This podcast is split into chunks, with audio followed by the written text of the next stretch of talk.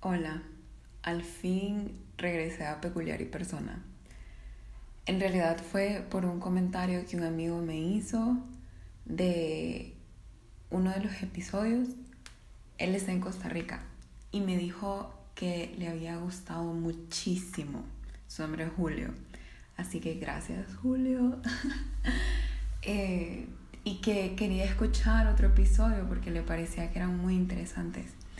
Y esto entonces decidí grabar uno que ya tenía escrito desde hace como un mes y medio y está relacionado con el tema del que voy a hablar hoy, que es cómo finalmente sané este mi imagen corporal y cómo mejoré mi autoestima y todo ese tipo de cosas. Y digo que está relacionado porque yo soy muy perfeccionista, entonces cada vez que grabo un episodio quiero que todo esté perfecto, porque siento que ya hay muchas cosas que me hacen falta. O sea, yo grabo el podcast en mi teléfono. Entonces pienso, ok, ¿qué tal está el eco? Qué tal está lo que escribí anteriormente. ¿Tiene lógica? ¿Es esto algo interesante? ¿Algo de lo que puedo hablar con confianza?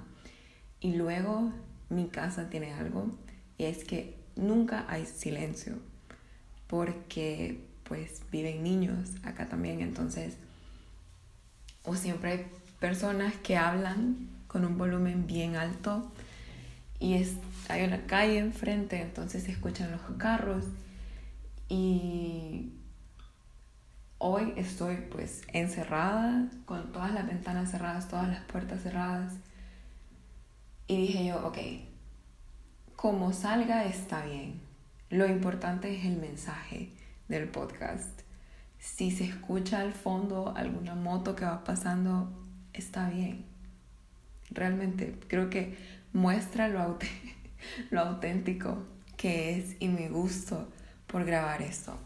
También antes de empezar de lleno, entonces los patrocinadores de hoy son mi prima Sofía porque ella me regaló la taza en la que estoy tomando un té de vainilla y canela que me regaló eh, un amigo que se llama Gabriel Isaac. Entonces Ellos dos son los patrocinadores de hoy, los patrocinadores emocionales. Y bueno, vamos a iniciar.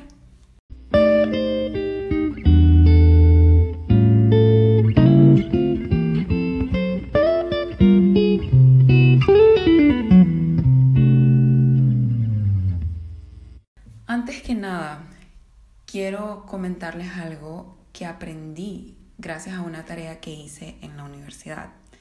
Eh, por si alguien que está escuchando el podcast no lo sabía, yo estudio psicología, entonces tengo bastante contacto con este tipo de temas. Yo no sabía antes cuál era la diferencia entre autoconcepto y autoestima y cómo las dos se complementan. Entonces, la diferencia es que el autoconcepto es una percepción que los individuos tienen de diversos aspectos de sí mismos es una representación e ideal de el yo, de la persona. Por otro lado, la autoestima es la valoración negativa o subjetiva, negativa o positiva, que el sujeto hace de su autoconcepto, reflejando las emociones y actitudes que tiene respecto a sí mismo. La importancia de su distinción reside en que las acciones son el autoconcepto mientras que las emociones son la autoestima.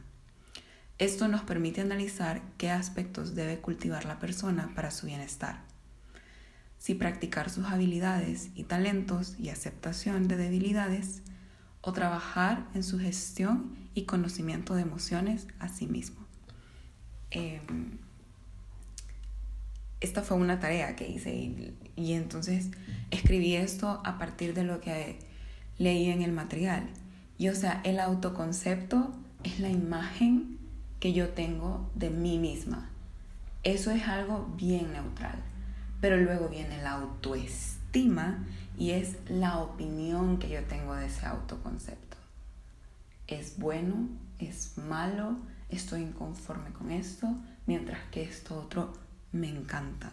Y esta parte de que el autoconcepto son acciones, porque yo lo veo bien, como digo, bien neutral, bien hacia afuera, mientras que la autoestima son emociones, es bien hacia adentro. Entonces, luego decía la siguiente pregunta. ¿Es el autoconcepto un constructo único? Y no, es un concepto multidimensional, ya que tenemos un autoconcepto diferente dependiendo de las áreas de la vida, como ser el académico, el social, el familiar, de pareja, etc. Esto solo lo menciono porque me muestra lo complejos que somos los seres humanos.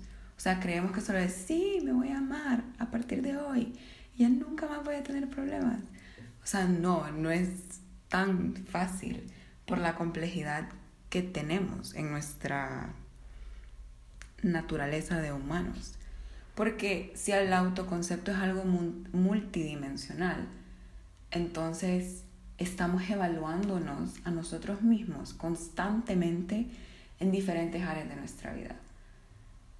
Y puede ser que yo en lo académico tenga una autoestima sana, digamos, y en lo físico esté por el piso. Entonces así se va sabiendo como en qué áreas de mi vida también me tengo que enfocar más y, y es más claro saber qué puedo hacer y qué puedo trabajar para mejorar. Y luego en el siguiente punto les quiero hablar sobre cómo ha cambiado mi autopercepción. Y es que para lograr sanar, algo muy importante para mí fue la autocompasión.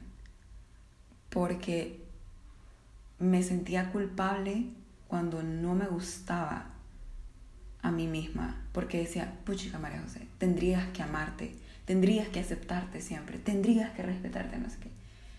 Entonces llegué a ese punto en que fue como, ok, soy, me autocompadezco por las veces que quería incluso que el amor fuera perfecto, el amor a mí misma. Y no lo lograba porque el amor no es perfecto, es real, incluso cuando se trata de nosotros mismos. Entonces eso es algo bien importante. Soy compasiva conmigo misma. Me respeto muchísimo. En, bueno, lo intento en mis días buenos y obviamente en mis días malos sobre todo. Y me acepto. Acepto que tengo issues. acepto que tengo mis asuntos y mis dificultades. Sobre todo conmigo en el aspecto físico, o sea, mi imagen corporal. En el mental y en el intelectual, no tanto. Pero acepto que esta es una área de mí en la que tengo que esforzarme bastante, en la que tengo que ser muy gentil. Y parte de aceptarme es algo que quiero hablar en otro episodio, pero la aceptación es la cura para el resentimiento. Y voy a poner un ejemplo. Yo puedo estar muy resentida con una persona porque no me gustó cómo actuó conmigo, cómo era su personalidad, digamos. Pero una vez en que yo ya entiendo que también es un ser humano, que tiene su historia y todo lo demás, y acepto la situación por lo que fue, o sea, que no significa que vamos a tener que pasar el resto de nuestra vida juntos, no significa que vamos a tener que ser mejores amigos, no, no, nada de eso. Simplemente fue lo que fue, lo acepto, el resentimiento, puff, se va.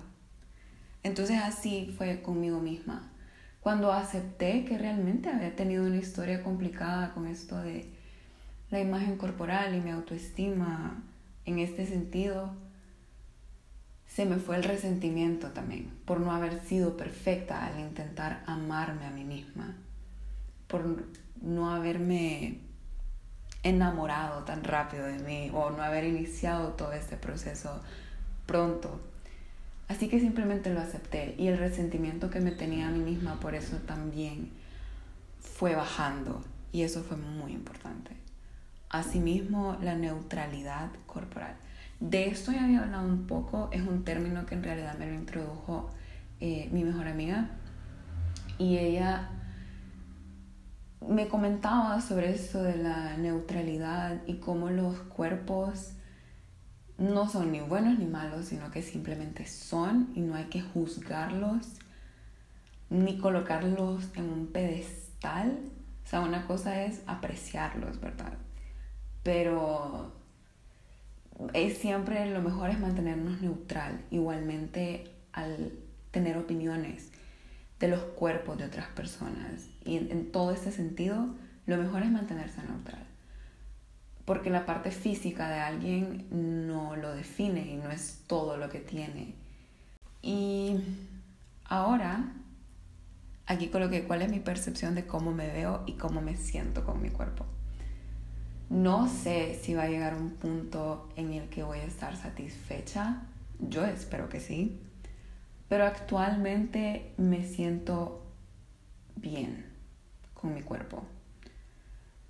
Entre más me voy convirtiendo en una adulta y más veo cuáles son las capacidades que tengo gracias a mi cuerpo, por ejemplo, de abrazar a alguien, de llorar.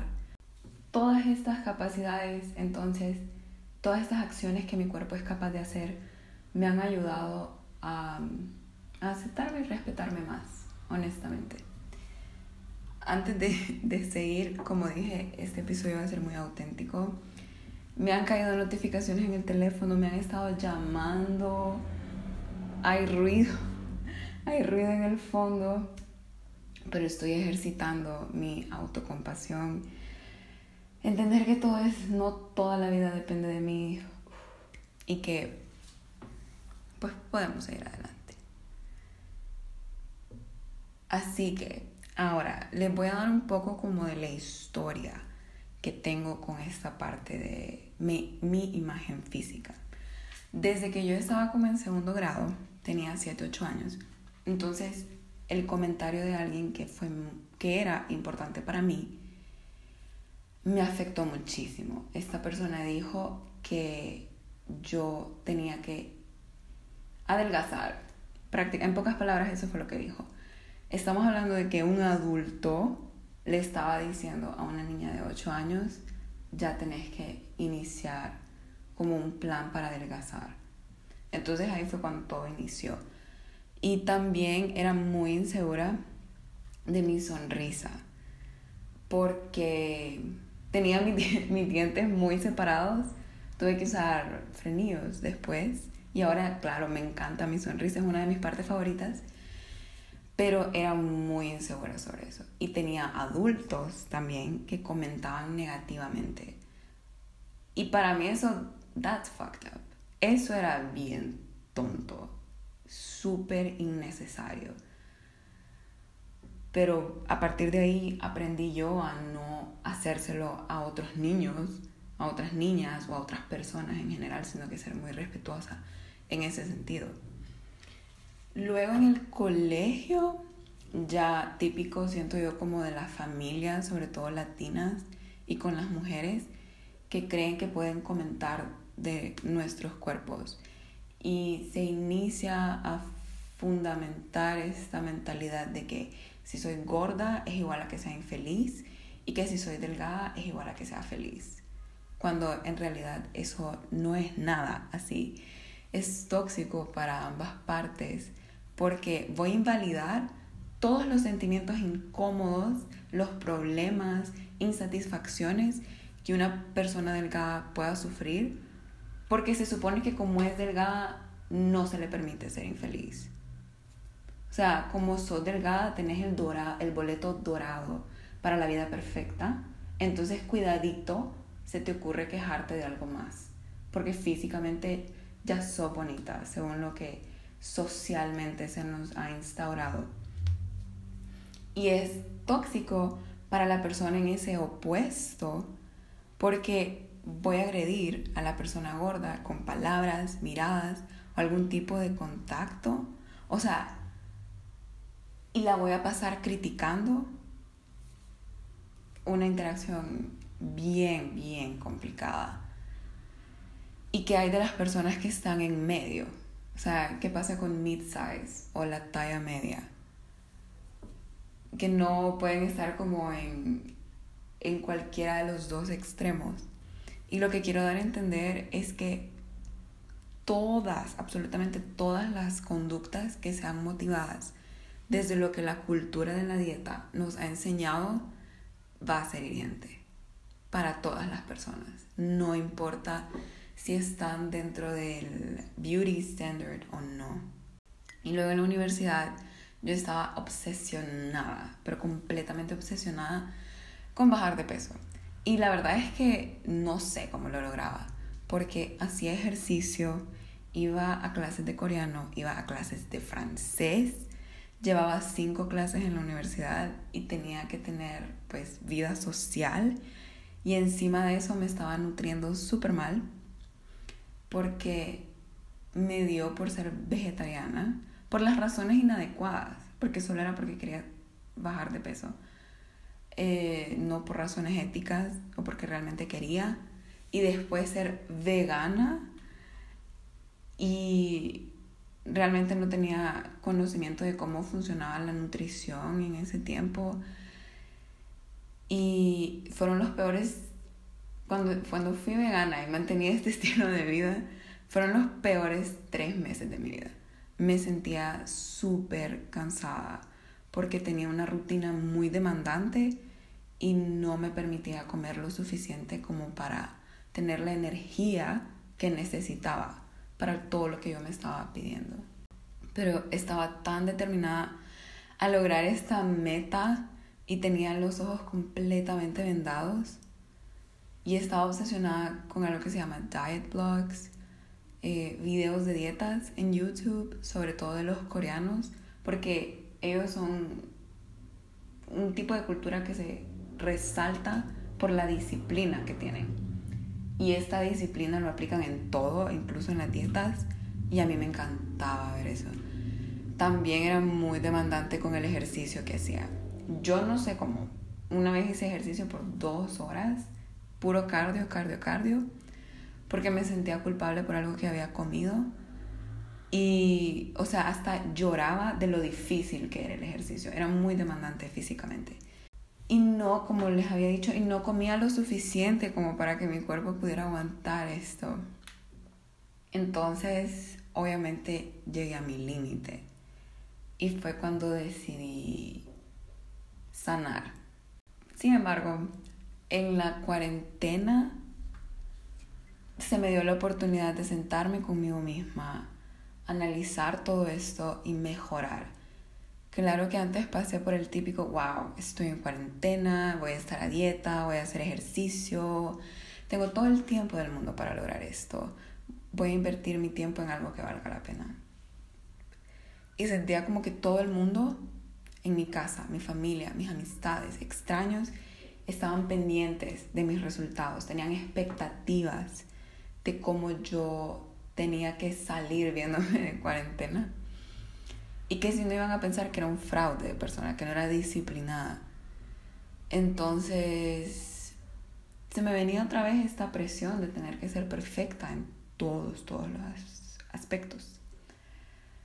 Pero bueno, luego de que les haya contado todo, esto, em, como les dije, ya comencé a sanar y todo esto comenzó en cuarentena. Puedo decir específicamente en octubre del 2020, cuando leí un libro que se llama Alimentación Intuitiva. Y ese libro me cambió la vida, literalmente. Lo vuelvo a decir, alimentación intuitiva. Ya voy a buscar a las escritoras para también decirles el nombre. Pero bueno, durante este periodo escribí miles de páginas sobre todo esto. Al mismo tiempo que tenía como esta mentalidad de dieta y luego cuando lo inicié a sanar. Y eso fue lo que a mí me ayudó mucho. Yo expreso muy bien mis emociones cuando las escribo. Se me hace muy fácil hacerlo. Entonces, siempre lo hago. porque obviamente necesito sacar todo eso, puedo mantenerlo dentro de mí. Y es a partir de esas páginas que pude escribir el guion para este capítulo. Solamente un disclaimer antes. Estos solo son tips, actividades que me sirvieron a mí. Puede ser que a otra persona no le resulten. Yo no soy una profesional en trastornos alimenticios ni en imagen corporal o algo de ese sentido, solo soy alguien que ha intentado sanar. Entonces, that's that, es que uno nunca sabe. Y si me demandan por esto, pero bueno, haberlo dicho, vamos con las 16 actividades que pude encontrar que me dieron resultado. Primero, mi conducta obsesiva era que me pesaba todos los días. Y en realidad esto me ayudó a ver cuánto fluctúa el peso. Entonces, aunque yo me esforzara mucho en mi régimen alimenticio y de ejercicio, miraba que todos los días o bajaba y el siguiente subía dos kilos. Entonces mi mente lógica inició como, Mm, esto no es posible. O sea, si te estás esforzando y mira igual cómo, cómo cambia el, el peso. Entonces, muchas veces puede ser por retención de agua, porque no gana músculo, entre otras cosas. Pero eso me ayudó porque cuando tenía un día fijo de la semana que yo me pesaba, digamos que eran los lunes, entonces pasaba toda la semana estresada porque iba a llegar el lunes y más me valía ver un número que fuera menos al de la semana anterior. Y los días antes entonces era más estricta, hacía más ejercicio. Y creo que al pesarme todos los días por un mes, más o menos. Entonces después se me fueron las ganas de hacerlo. Y no digo que ahora ya no lo hago, pero tal vez es solo como una vez al mes, una vez cada dos meses y espero llegar al punto en que jamás necesite hacerlo de nuevo. Actividad número dos, leer el libro Alimentación Intuitiva, porque esa es mi Biblia ahora. Las escritoras explican todo lo de la mentalidad de dieta, qué significa comer intuitivamente, cómo podemos respetar nuestra hambre, nuestro cuerpo, porque nuestro bienestar es importante, de dónde viene esta creencia de que ser delgada es únicamente el sinónimo de ser bonita y que el valor de la mujer no solamente descansa en su aspecto físico. Además de que creer que ser delgada me va a solucionar la vida y resolver los problemas. Claro que no. Entonces, este es un libro muy gentil, honestamente. Bien fácil de leer y me encantó, me ayudó muchísimo. Luego, número 3, escuchar podcasts. Sobre todo se regalan dudas de que tiene hambre tu vida y The Lavender Lifestyle. Porque en estos podcasts hablaban mucho sobre el amor y respeto propio, neutralidad corporal, autoestima, nutrición, cómo sanar mi niña interior, salud mental, etc. Y todos estos temas fueron necesarios para complementar este proceso y que me dieran fortaleza también para continuar. Actividad número 4. Hacer ejercicios para sanar mi niña interior. Como ciertos traumas de mi niñez me hacían pensar que tenía que ganar mi valor como persona, que tenía que ser perfecta para merecer ser respetada. Entonces, sanar esa parte de mí y amarla ayudó mucho a cambiar tener la dieta como un mecanismo de defensa y reemplazarlos por otros que son más saludables y gentiles, que son los que estoy mencionando ahorita. Hice algunos ejercicios de lavender en YouTube, pero la desventaja de esto es que solamente están en inglés. Sin embargo, hay ejercicios como en la página de Se Regalan Dudas, me parece, y de qué tiene hambre tu vida, que están en español. Siguiente actividad, escribí muchísimo.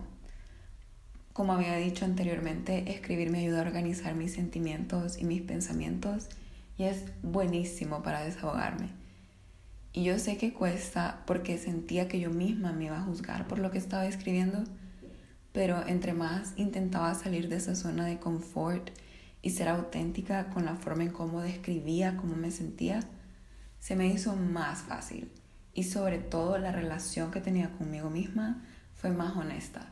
Y por lo tanto me respetaba a mí misma más por poder mostrarme auténticamente ante mis propios ojos. Lo siguiente es que lo hablé. Mi mejor amiga fue un apoyo increíble en eso porque nunca me juzgaba y siempre me acompañaba en todo. Y no estoy diciendo que los amigos se tienen que convertir en terapeutas porque eso es una responsabilidad emocional demasiado grande y uno como estudiante de psicología tiene entrenamiento en esas cosas como para saber cómo lidiar con ello, pero sí me hizo entender que incluso cuando estoy equivocada y tengo mi mente súper desorganizada, me merezco gentileza y compasión.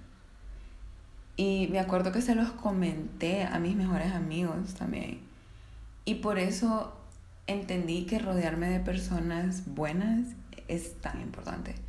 Porque tenemos que relacionarnos con amistades, que no importa en qué forma, tamaño, color, lo que sea, vengamos, entonces nos muestren que, que merecemos ser respetados.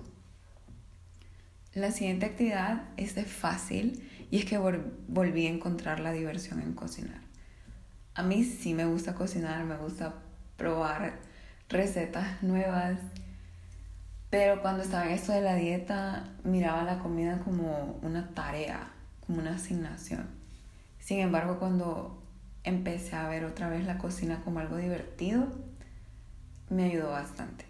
Lo siguiente es que hago ejercicio por diversión y por salud, no como un castigo.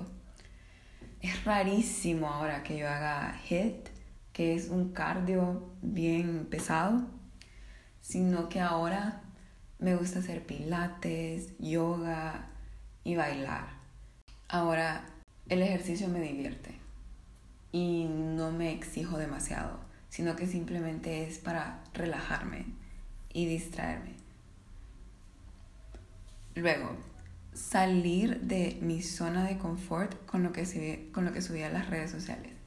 Hace poco, no mentira, no fue hace poco, fue hace algunos, algunas semanas subí unas fotos donde yo solo estaba en un sport bra. Antes no hubiera podido hacerlo. No, no, no hubiera podido hacerlo. Hubiera estado como pensando, ay, ¿qué va a decir la gente? Qué pena, que no sé qué. Y aunque tuve mi mental breakdown antes de subirlo, fue porque ni siquiera fue por cómo me miraba físicamente, sino que era como la la impresión que le iba a dejar a la otra gente. Entonces hice dos cosas. Una, elegí las fotos que más me gustaron y de ahí bloqueé a las personas que yo sentía que me iban a, a juzgar o que simplemente no quería que miraran las fotos. Y fueron personas de la universidad, gente que conocía hace muchos años. Dije yo, no, todo sea por mi comodidad en este momento. Y bloqueé esas historias para ellos y para ellas. Y luego las volví a, desbloquear y ya está.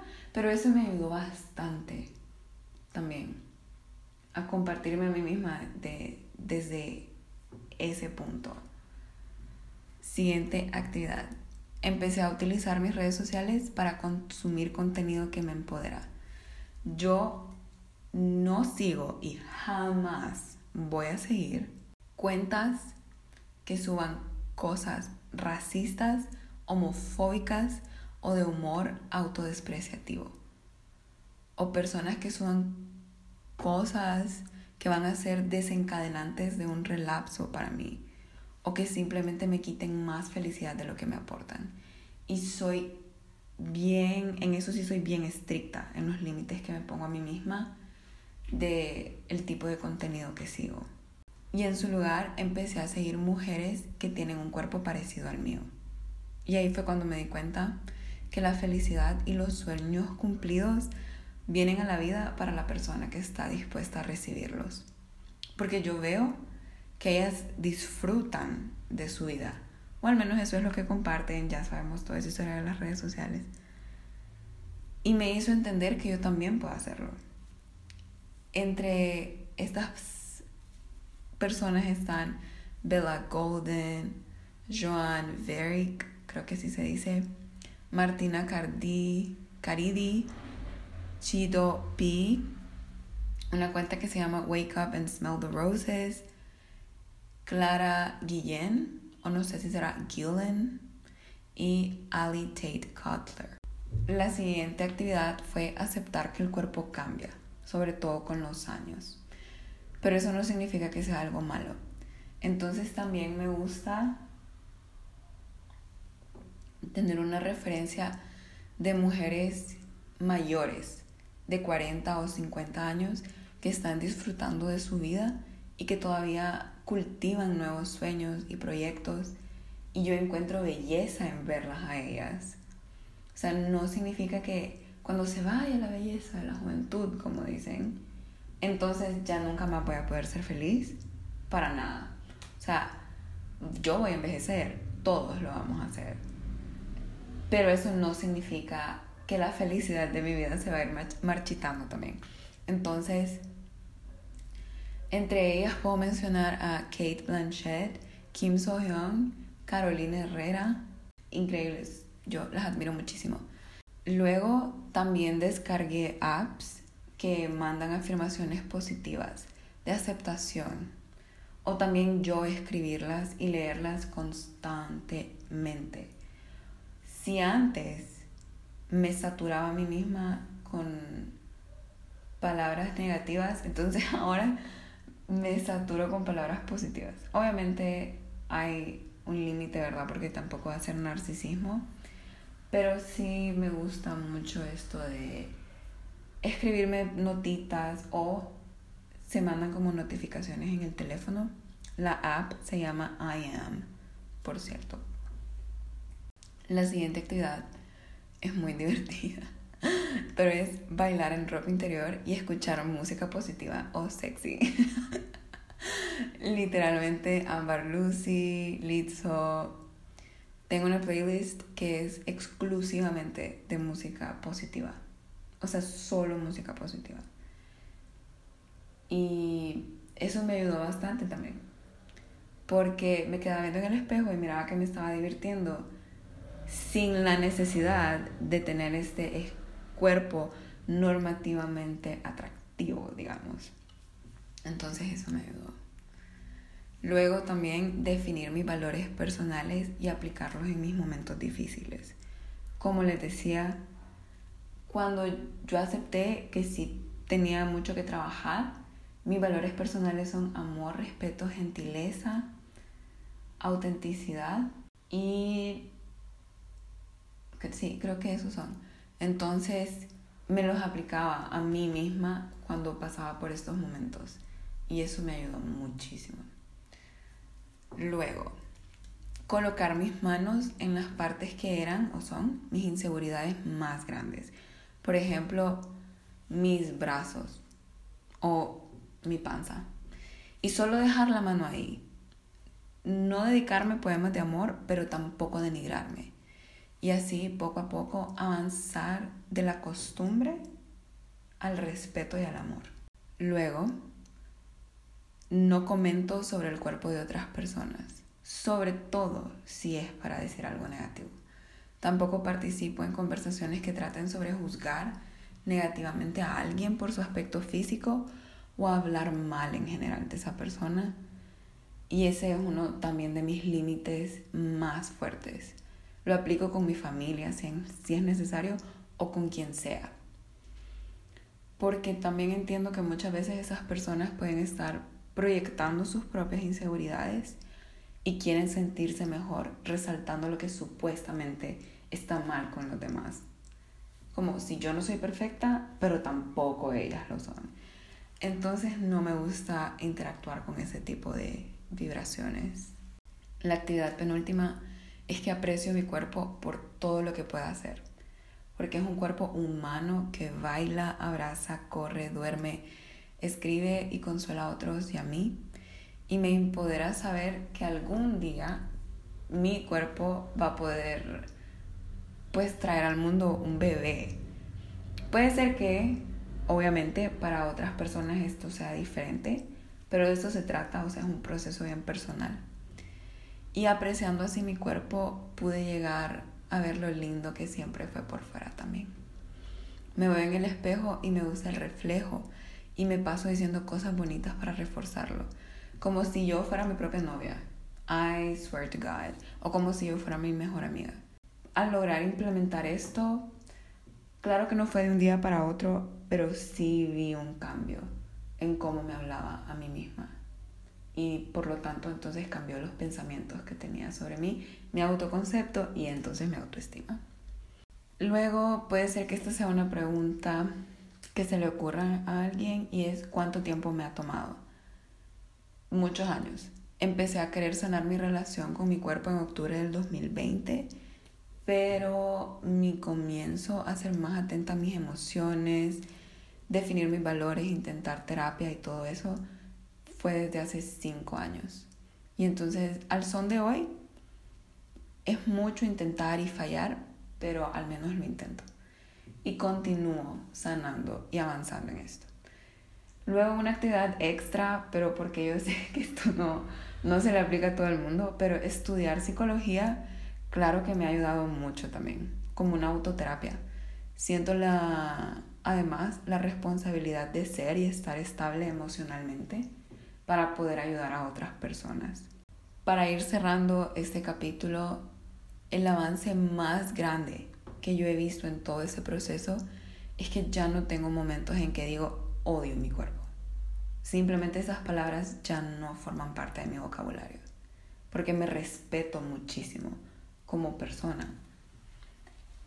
Y eso es lo más lindo que puedo pedir de mí misma para mí. Y como punto final,